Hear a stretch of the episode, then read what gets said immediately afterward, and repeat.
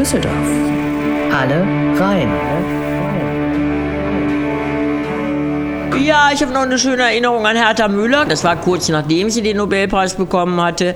Da hat sie, ähm, war ein Sommerabend auch, da hat sie dann noch vor der Tür gestanden und hat geraucht. Ich stand daneben und dann ging eine Gruppe von Leuten vorbei und sagte, guck mal, da steht eine Nobelpreisträgerin. so als wäre das irgendwie vom anderen Stern.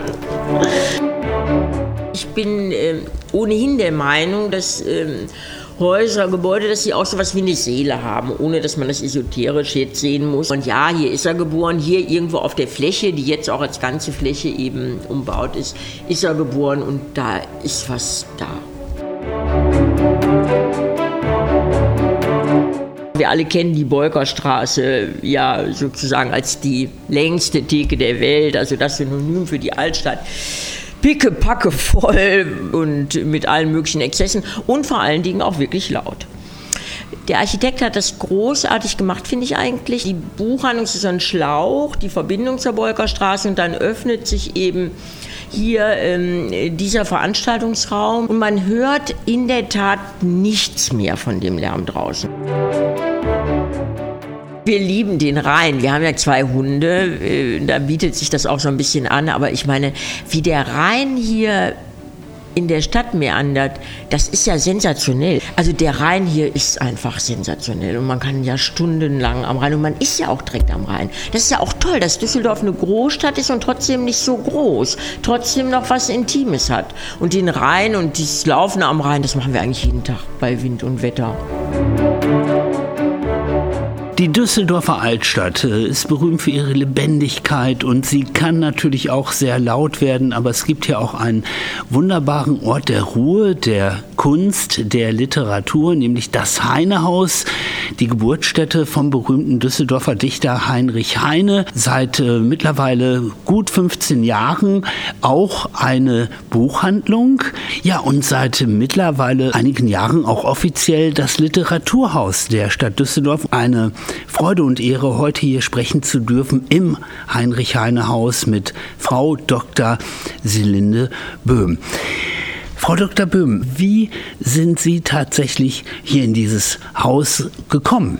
Es war damals eine Kneipe, es war ja über Jahrzehnte eigentlich eine Kneipe.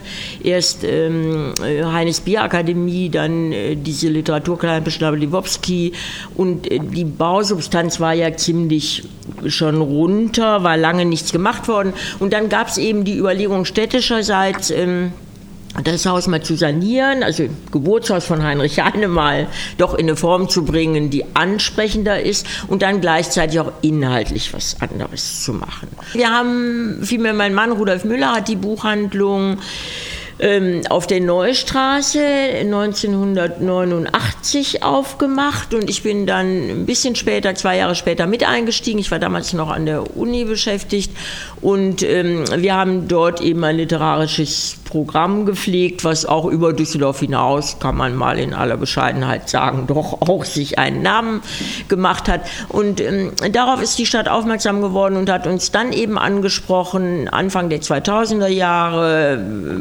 im, im Rahmen dieser Idee, das ganze Geburtshaus von Heinrich Heine aufzuwerten, auch mal zu sanieren, ein anderes Konzept hier reinzubringen, ob wir mit der Buchhandlung hier reingehen würden in das Haus.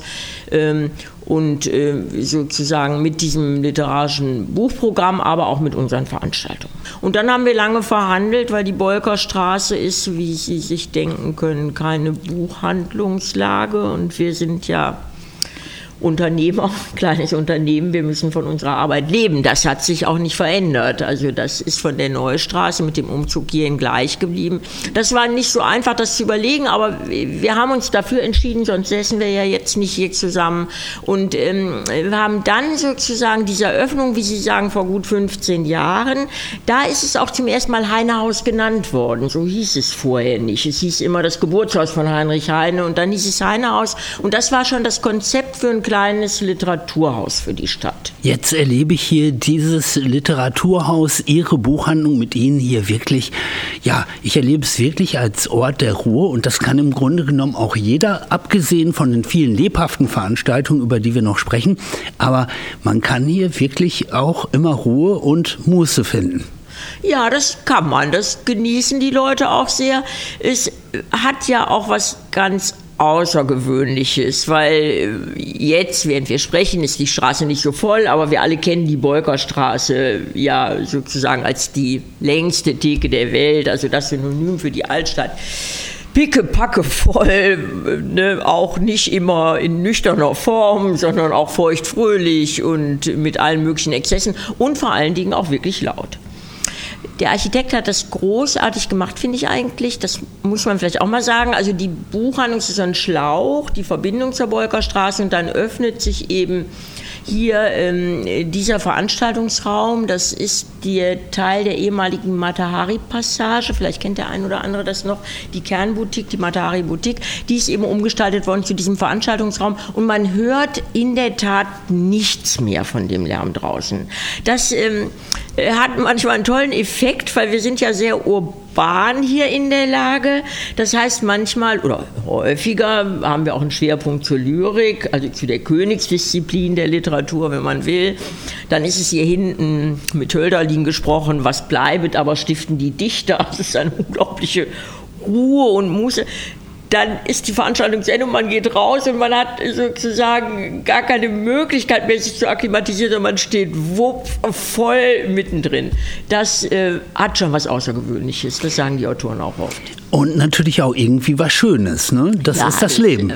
Es hat was wirklich Urbanes und Lebendiges, natürlich auch vielleicht ein bisschen ein Kulturschock dann, ne, wenn man sozusagen aus der ganz, ganz engen Form äh, ne, oder ganz reinen Form, wie man will, gerade in der Poesie, ne, sozusagen, ist man ja auch ein bisschen entrückt. Das sagt man nicht nur so, sondern es ist auch so. Und dann kommt man eben in das pralle Leben. Ist schon, hat schon was. Ein besonderer Ort, eine besondere Atmosphäre und, das wollen wir auch festhalten, Frau Dr. Böhm, Sie sind schon mehrfach ausgezeichnet worden mit dem Preis Buchhandlung des Jahres. Und den bekommt man ja auch nicht einfach nur, weil die Atmosphäre schön ist, weil der Ort geschichtsträchtig ist. Ähm, was glauben Sie, oder was ist Ihr Konzept, um ja, Literaturinteressierten hier tatsächlich auch, ich nenne es mal, zu dienen? Ja, das kann man im Grunde nur durch Kompetenz. Also alles andere ist Unsinn. Man muss natürlich auch ähm, es ansprechend gestalten, das ist keine Frage. Mein Mann ist ja sozusagen die Kernkompetenz, was das Programm der Buchhandlung angeht. Also er trifft die Auswahl. Ich meine, wählen Sie mal aus. Jedes Jahr haben Sie Hunderttausende von Neuerscheinungen. Ne? Also wir haben einmal die Spezialisierung jetzt wirklich auf die Belletristik. Ich denke, das passt auch gut zu Heine, der als Essayist und als ähm, Poet und natürlich als Prosa-Autor ja wirklich Weltruhm hat. Also da passt das Sortiment ne, irgendwo und da muss man dann einfach wirklich gut sein das zieht dann wiederum die Leute, die sich dafür interessieren. Wenn jemand hierher kommt, ein Tourist aus irgendeinem Teil äh, der Bundesrepublik, vielleicht auch aus dem Ausland und äh, zunächst mal denkt, ich muss einfach mal diese genau. berühmte Buchhandlung sehen, aber dann im nächsten Schritt natürlich vielleicht auch etwas mitnehmen möchte, lesen Sie in Ihren Besuchern, was die vielleicht wünschen? Wir wissen manchmal, was derjenige möchte, ohne dass er es selber weiß. Also das ist, glaube ich, auch so ein bisschen ein Stück Professionalität, wenn man irgendwas lange macht. Wie macht man das denn dann? Spricht man den an oder die? Mm, nein, wir lassen die Leute eigentlich selber gucken. Nein, nein, das machen wir nicht. Wir warten auf die Situation, wo wir angesprochen werden. Also erstmal kann der Interessent, der Kunde einfach in Ruhe gucken, sich inspirieren lassen und dann fragen die Leute ja auch und sagen, ich habe das und das gelesen. Ähm, ne, und dann hat man eine Idee, was auch, man kommt ins Gespräch, man hat eine Idee und dann zeigt man ihm was und zu 99 Prozent haut es hin und der Kunde kommt wieder. Selbst die, die aus anderen Städten kommen, sagen, äh, sind leider zu selten in Düsseldorf, aber immer wenn sie kommen, kommen sie als erstes auch. Nicht nur in die berühmte Buchhandlung, sondern auch natürlich in das Haus des berühmten Dichters. Es hat natürlich auch nochmal eine Also ein Synergieeffekt, das finde ich schon. Jetzt erleben wir alle miteinander wirklich eine besondere Zeit und das bedeutet für oh, Sie ja. sowohl als Buchhandlung, ja, rein geschäftlich natürlich gewisse Einschränkungen, aber natürlich auch hier das Literaturhaus, oh, das Sie ja. auch noch betreiben, das eben ansonsten ein Ort des Lebens ist, wo Menschen miteinander kommunizieren, wo sie sich treffen, der Literatur frönen. Inwieweit können Sie schon wieder positiv in die Zukunft blicken? Ich habe gesehen, das Poesiefest soll stattfinden stattfinden. Ja. Ist ein bisschen trotzig vielleicht auch gedacht, aber es soll jetzt einfach stattfinden. Das ist in der ersten Septemberwoche. Wir haben wie viele andere auch, wie fast alle anderen auch natürlich, durch diesen Lockdown eben im ähm, April schließen müssen, wie Sie richtig sagen, nicht nur die Buchhandlung, was schon wirklich auch schlimm genug war, ne, sondern auch das Veranstaltungsprogramm von einem auf den anderen Tag das war ja für uns alle auch neu. Also erst dachte ich, man kann das vielleicht mal 14 Tage verschieben, bis uns einfach mal die ganze Dimension klar geworden ist. Und dann waren wir nur noch mit Absagen beschäftigt und sind ja auch schon Kosten gelaufen und so. Also das war viel Organisatorisches, was dann geregelt werden musste. Auch viel Enttäuschung natürlich auf beiden Seiten. Und ähm, ja, aber jetzt sind wir doch alle so ein bisschen positiv. Wir wollen hoffen, dass sich die Zeiten wieder ändern und dann, das steht außer Frage, dann kann man hier auch viel ja, prominente Schriftstellerinnen und Schriftsteller treffen. Sie haben immer einen engen Kontakt zu Autorinnen und Autoren gepflegt. Wie kam das eigentlich? Ich glaube, das ist die Leidenschaft. Also wir teilen was mit den Autoren. Wir teilen mit den Autoren die Leidenschaft für die Texte, für die Lyrik, für die Philosophie, für die Literatur. Ähm, und wenn man sozusagen sowas Gemeinsames hat, das kennen Sie auch, das ist ja egal in welchem Bereich, dann ist man sich schon ein Stück nah. Das ist doch klar. Man kennt sich kaum, aber man hat dasselbe gelesen, man findet vielleicht dasselbe gut oder auch nicht gut, man diskutiert sofort. Und es ist dadurch gekommen eigentlich, dass wir ähm, ja so mit der Buchhandlung schon die Autoren schnell wie Freunde gesehen haben oder wie Verbündete. Und äh, ja, so hat sich das dann immer weiterentwickelt. Und manche sind prominent geworden, manche nicht. Aber das ist ja auch gar nicht, erstmal gar nicht wichtig. Ich äh, fand das eben sehr schön, wie Sie gesagt haben. Da sind äh, da Menschen, die im Literaturhaus genießen die Literatur und auf einmal kommen sie hinterher auf die Straße und sind auf der Bolka-Straße mitten in der Altstadt. Ich kann mir vorstellen, da war auch mal der ein oder andere Prominente, der gerade diesen Kontrast äh, ganz besonders äh, erstaunt wahrgenommen hat. Haben Sie da noch eine schöne Erinnerung? Ja, ich habe noch eine schöne Erinnerung an Hertha Müller zum Beispiel. Das ist jetzt die kennen wir ja schon sehr lange, das war kurz nachdem sie den Nobelpreis bekommen hatte. Da hat sie, ähm, war ein Sommerabend auch, da hat sie dann noch vor der Tür gestanden, wo es auch schon äh, voll war draußen. Also wir hatten hinten die Veranstaltung und hat geraucht. Jetzt raucht sie nicht mehr, da hat sie noch geraucht. Ähm, und hat eben draußen auf der Straße geraucht und ich stand daneben und dann ging eine Gruppe von Leuten vorbei und sagte, guck mal, da steht eine Nobelpreisträgerin. so als wäre das irgendwie vom anderen Stern.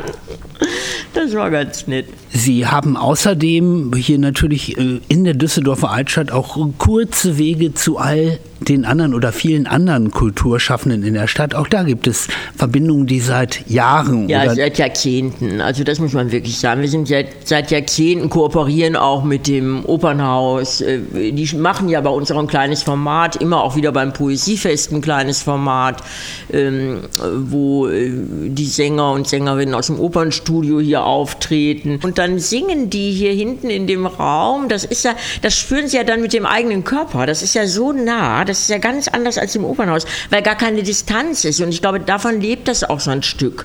Ne, wir hatten jetzt zum Beispiel Ende letzten Jahres hatte die Tonhalle angefragt ähm, äh, im Rahmen von Beethoven bei uns, ein Format, was der Bund unterstützt hat als Einläutung zum Beethoven-Jahr, was dann ja leider nicht in der Form alles stattfinden konnte. Aber im Dezember waren eben Düsseldorfer Symphoniker hier hinten, haben gespielt. Also das ist schon sehr außergewöhnlich. Und die anderen Kolleginnen und Kollegen mit den anderen Instituten, die schätzen das auch. Also wir suchen uns ja gegenseitig, wir kooperieren, wir machen was zusammen. Worauf freuen Sie sich denn am meisten, wenn wir mal wieder eine Art Normalität haben? Ja, ich freue mich jetzt am meisten auf das Poesiefest.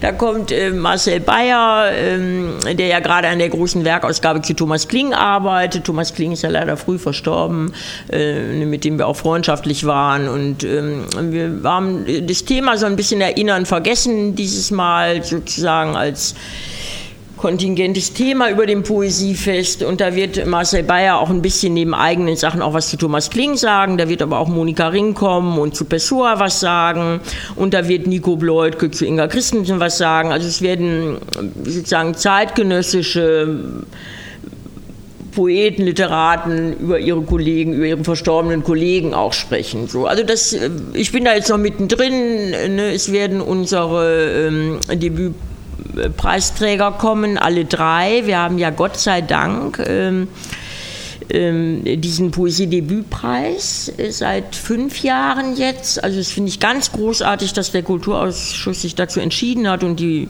Landeshauptstadt auch Geld dafür bereitgestellt hat. Also immerhin doch 5000 Euro ist für einen Debütpreis auch wirklich viel. Der hat schon eine sehr gute Wahrnehmung und diese drei Preisträger werden eben an dem Sonntag.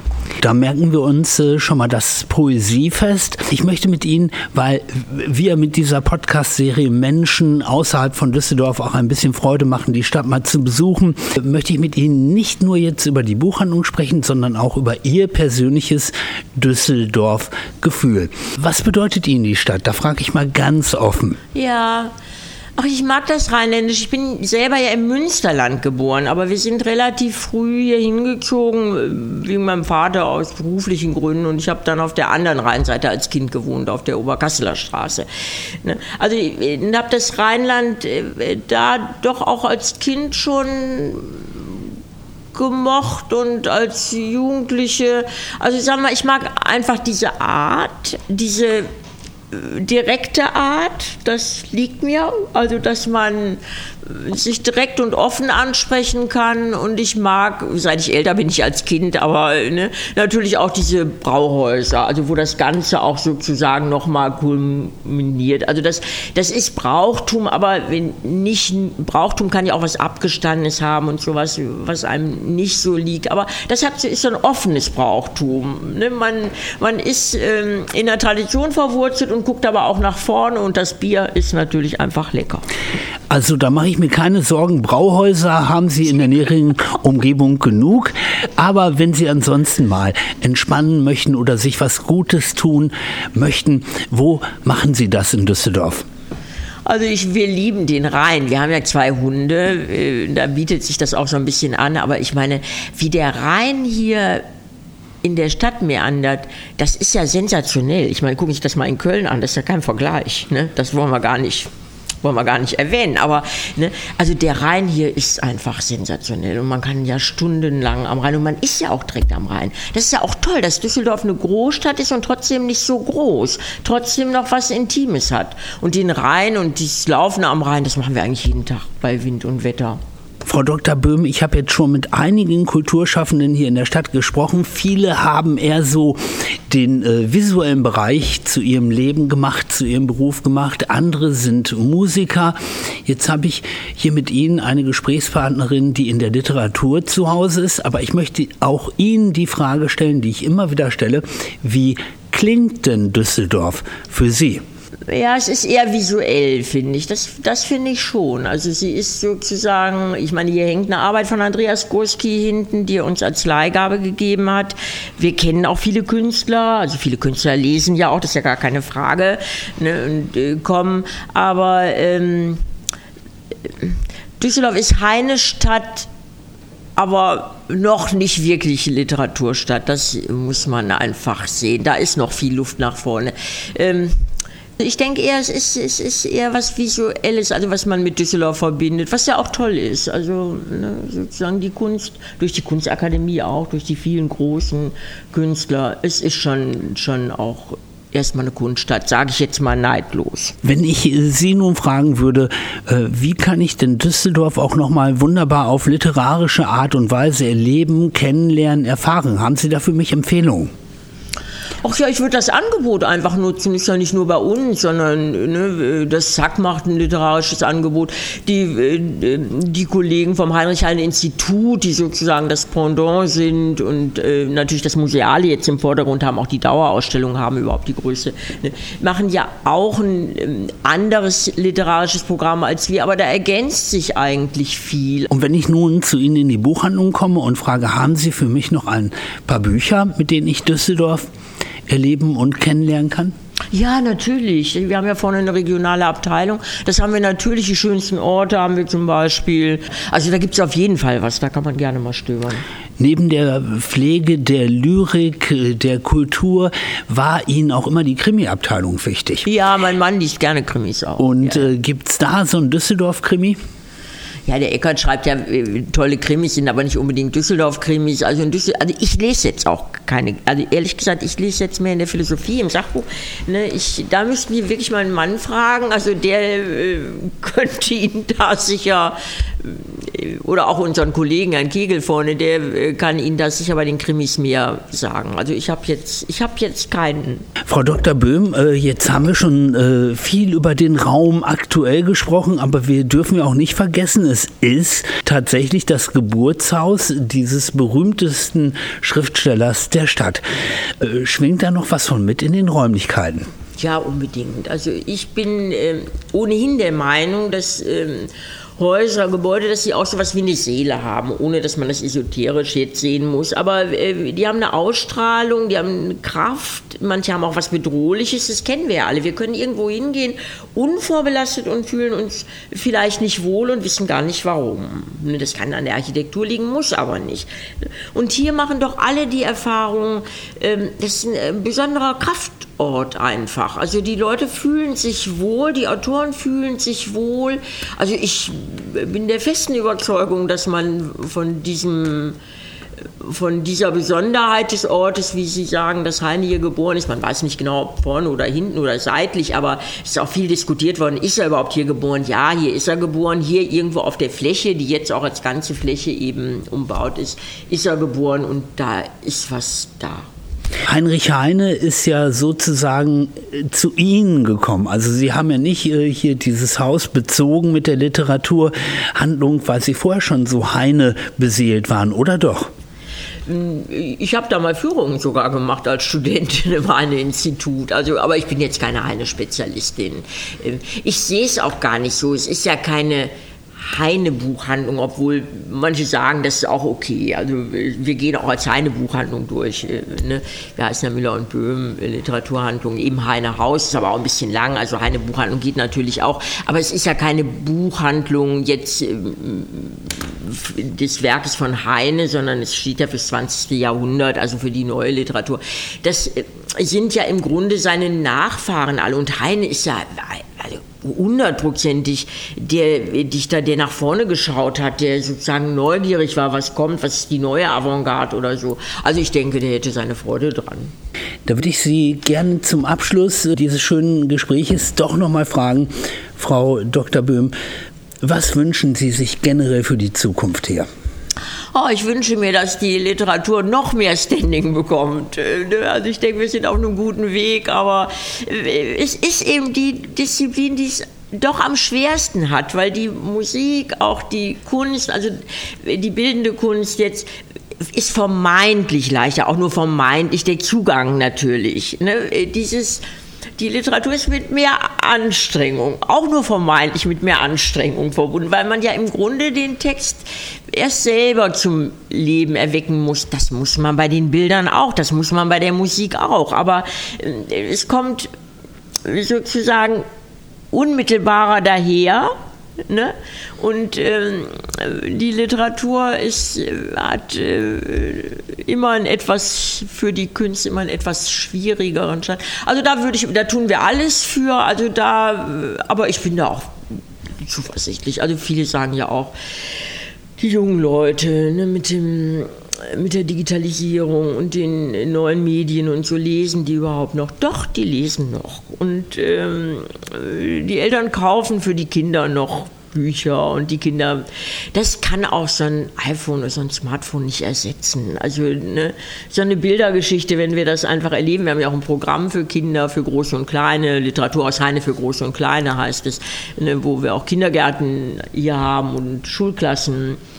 Und dann merken wir, dass ja, ich gebe das nicht verloren. Also ich glaube, ähm, es gibt immer so Bewegungen, aber ähm, dieses Analoge, das ist auch was, was uns Menschen auch eigen ist. Sie haben ja auch allen Entwicklungen getrotzt in den letzten 20 Jahren und mehr. 30, ja, über 30. Über 30 mittlerweile. Ähm, und äh, Sie haben auch mal, das habe ich in einem Interview gelesen, auch keine Angst, dass äh, das irgendwie vorübergehen könnte. Nein, wir sind furchtlos. Woher nehmen Sie die Kraft? Ach, teilt sich ja auch aus der Beziehung. Also ne, wir lieben dasselbe, also wir lieben uns, mein Mann und ich, aber wir lieben auch dasselbe Metier und äh, ja, das gibt uns Kraft. Ich kann es nicht sagen. Ne? Also man, man hat das entweder oder man hat das nicht. Ne, wenn man immer auf irgendwas wartet, dann wird es nicht kommen, vermutlich. Also man muss es machen. Und mit dem Machen erlebt man auch eine Stärke. Ich will das jetzt nicht so, natürlich ist das dialektisch. Ich meine, natürlich gibt es auch mal Rückschläge und natürlich gibt es auch mal Tage, wo man denkt, Mann, ne? Also man ackert und ackert und ackert und kriegt nicht das wieder zurück. Aber das ist, das ist im Leben so. Das wissen wir alle. Aber im Prinzip der Grundtenor ist optimistisch. Ich bedanke mich für das schöne Gespräch. Ja, ich bedanke mich bei Ihnen. Sie haben schön gefragt.